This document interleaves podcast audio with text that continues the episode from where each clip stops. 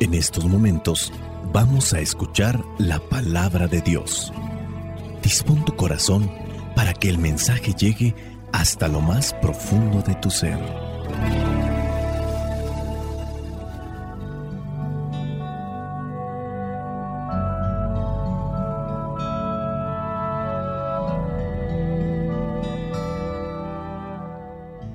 El Evangelio que la iglesia nos presenta para el día de hoy corresponde a Marcos, capítulo 1, versículos del 29 al 39.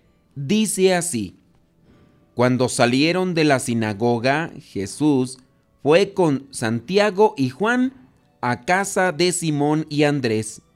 La suegra de Simón estaba en cama con fiebre. Se lo dijeron a Jesús y él se acercó y tomándola de la mano, la levantó. Al momento se le quitó la fiebre y comenzó a atenderlos. Al anochecer, cuando ya se había puesto el sol, llevaron todos los enfermos y endemoniados a Jesús, y el pueblo entero se reunió a la puerta. Jesús sanó de toda clase de enfermedades a mucha gente y expulsó a muchos demonios, pero no dejaba que los demonios hablaran porque ellos lo conocían. De madrugada, cuando todavía estaba oscuro, Jesús se levantó y salió de la ciudad para ir a orar a un lugar solitario. Simón y sus compañeros fueron en busca de Jesús, y cuando lo encontraron le dijeron, Todos te están buscando. Pero él les contestó, vamos a los otros lugares cercanos. También allí debo anunciar el mensaje, porque para esto he salido. Así que Jesús andaba por toda Galilea anunciando el mensaje en las sinagogas de cada lugar y expulsando a los demonios. Palabra de Dios. Te alabamos, Señor escuchar tu palabra es inicio de fe en ti, Señor. Meditar tu palabra es captar tu mensaje de amor.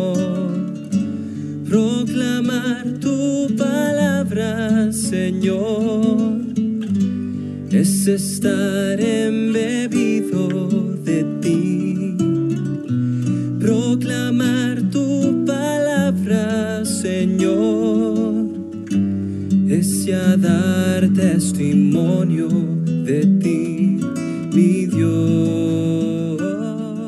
El Evangelio que nos presenta la iglesia el día de hoy habla o nos da a conocer el momento en el que Jesús sana a la suegra de uno de sus apóstoles, en este caso la suegra de Pedro, y después dice que muchos se acercaban para que también lo sanara. Después habla del momento en el que Jesús también busca un espacio para orar, comunicarse con su Padre. Antes de la curación de la suegra de Pedro, Jesús había estado en la sinagoga enseñando. La enfermedad nos detiene, nos hace incapaz de servir. Estas enfermedades pueden ser de tipo físico, pero también pueden ser de tipo psicológico. De hecho, hay más gente enferma en la cuestión psicológica que en la cuestión física. Estar enfermos es estar también incapacitados para servir. Nuestro Señor Jesucristo se presenta y cura a los que están enfermos del espíritu y también a los que están enfermos de las cuestiones físicas. Su presencia divina alivia y levanta a esta mujer, a esta suegra de Pedro. Hay que recordar que los griegos veían el servicio como una cosa indigna. Para ellos lo propio del hombre es dominar, porque está hecho para desarrollar su propia personalidad y no para atender a las necesidades de nadie. Recordemos que Marcos está escribiendo a los griegos. Marcos con este pasaje nos da a conocer que Jesús vino a dar una nueva dimensión al servicio. No eres menos por servir. no eres más porque te estén sirviendo. Cuando eres hijo de Dios, tú ya tienes una dignidad y esa es la que vale o esa es la que realmente adquiere importancia. Jesús vino a darnos pues esta nueva dimensión del servicio y este servicio es exigido por el amor a los demás. Para Jesús el servicio es la expresión más alta de la moralidad que Dios exige al hombre. Por eso Jesús mismo hace del servicio su programa de vida. Aunque esté muy cansado, aunque incluso ya haya programado descansar, al mirar la necesidad de los demás, se compadece. No era costumbre del tiempo en el que se está escribiendo este Evangelio que una mujer atendiera a un rabino y en su caso tampoco era costumbre que un rabino se dignara a tocar a una mujer. Veamos la cultura de aquel tiempo. Se consideraba a la mujer como inferior, entonces yo como voy a tocar a un inferior que me toquen a mí, que soy superior a los demás. Esa era la mentalidad religiosa también de aquellos tiempos. Con la actitud de Jesús, que la toma de la mano para poder sanarla, la mujer es atendida. Después ella misma se pone en pie y se dedica a servirlo, pero él mismo antes le ha servido a ella, le han pedido que la cure, que la sane. Y así como esta persona después de sanar se pone a servir, el cristiano en la actualidad tiene que recuperarse, sanarse. Y Jesús es el que nos dignifica para después servir y ayudar en lo que Él disponga. El verdadero servicio cristiano es expresión de salud y madurez espiritual. Nuestro Señor Jesucristo restaura la vida para el servicio. Del versículo 32 al 34 se da un resumen de la actividad evangelizadora de nuestro Señor Jesucristo. En estos pocos versículos se viene a subrayar cómo Él actúa en favor de aquellos desfavorecidos y los sana de las enfermedades e incluso expulsa demonios. Dice ahí que no dejaba que los demonios hablaran porque ellos lo conocían. Ellos no deben confesar que Jesús es el Mesías. ¿Quién es o quiénes son los que tienen que confesar que Jesús es el Mesías?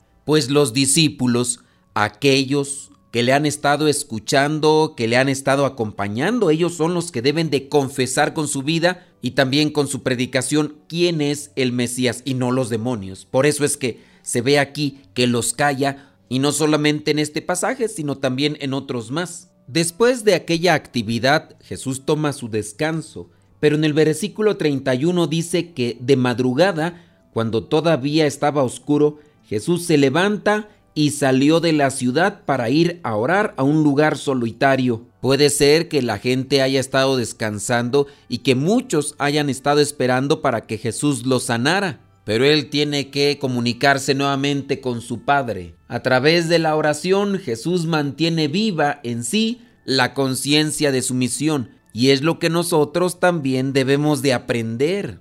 Quien deja de orar se extravía en el camino de la vida. Nuestra fe se debilita cuando nosotros dejamos de orar. En la medida en que dejamos de orar, también se apaga esa luz que nos orienta hacia Dios. A veces los propósitos pueden ser muy buenos. Quiero cambiar de vida, quiero hacer esto, pero si dejo de orar, pierdo el vigor y la fuerza y no cumpliré con aquello que Dios me está pidiendo. Cuando los mismos discípulos no encuentran a Jesús, salen a buscarlo. Y ya cuando lo encuentran, le dicen, todos te están buscando. Podríamos suponer que todavía hay más personas enfermas y le están buscando para que lo sane.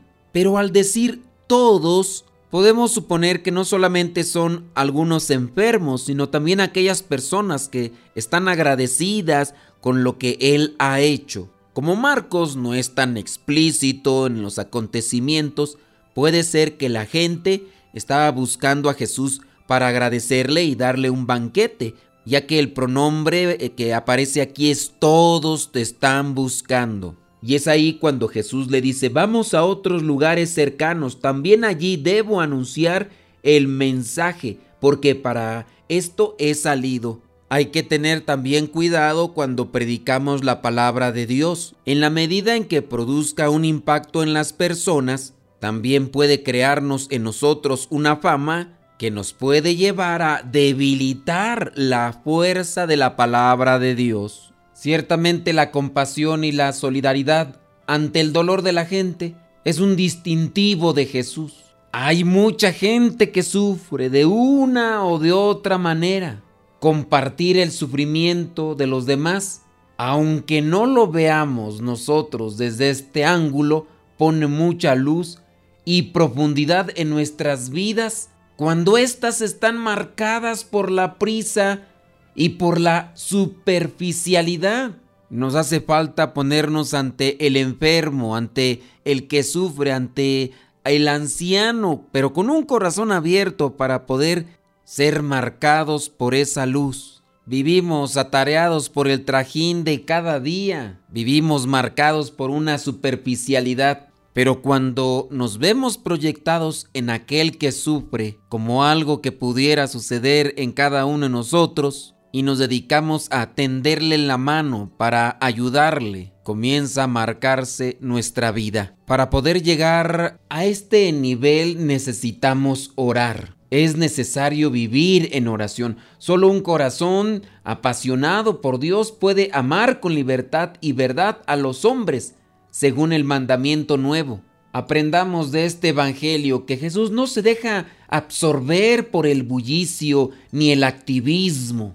Aún en medio de todo eso, acude a la oración. Hay que entender que lo primero es vivir desde Dios Incluso la misma predicación se ve tocada y fortalecida cuando nosotros nos unimos a Dios en oración. Hay un santo, se llama San Juan de Ávila. Él decía que más imprime una palabra después de haber estado en oración que diez sin la misma. Es decir, si hemos estado en oración y decimos una palabra, esa puede imprimir más mensaje esa misma palabra puede sacudir más que un amontonadero de palabras, pero sin nada de oración. Pidamos al buen Dios, así como le pidieron a Jesús que sanara a la suegra de Pedro.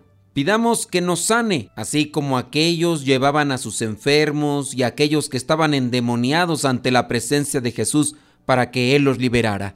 Señor, cúranos. Señor, libéranos. Señor, sánanos y fortalécenos para seguir caminando tras tus huellas. Soy el Padre Modesto Lule de los misioneros servidores de la palabra. La bendición de Dios Todopoderoso, Padre, Hijo y Espíritu Santo, descienda sobre cada uno de ustedes y les acompañe siempre. Vayamos a vivir la palabra. Lámpara es tu palabra para mis pasos luz en mi sendero. Lámpara es tu palabra para mis pasos, luz en mi sendero. Luz, tu palabra es la luz. Luz, tu palabra es la luz. Yo guardaré tus justos mandamientos Dame vida según tu promesa. Lámpara es tu palabra para mis pasos, luz en mi sendero. Lámpara es tu palabra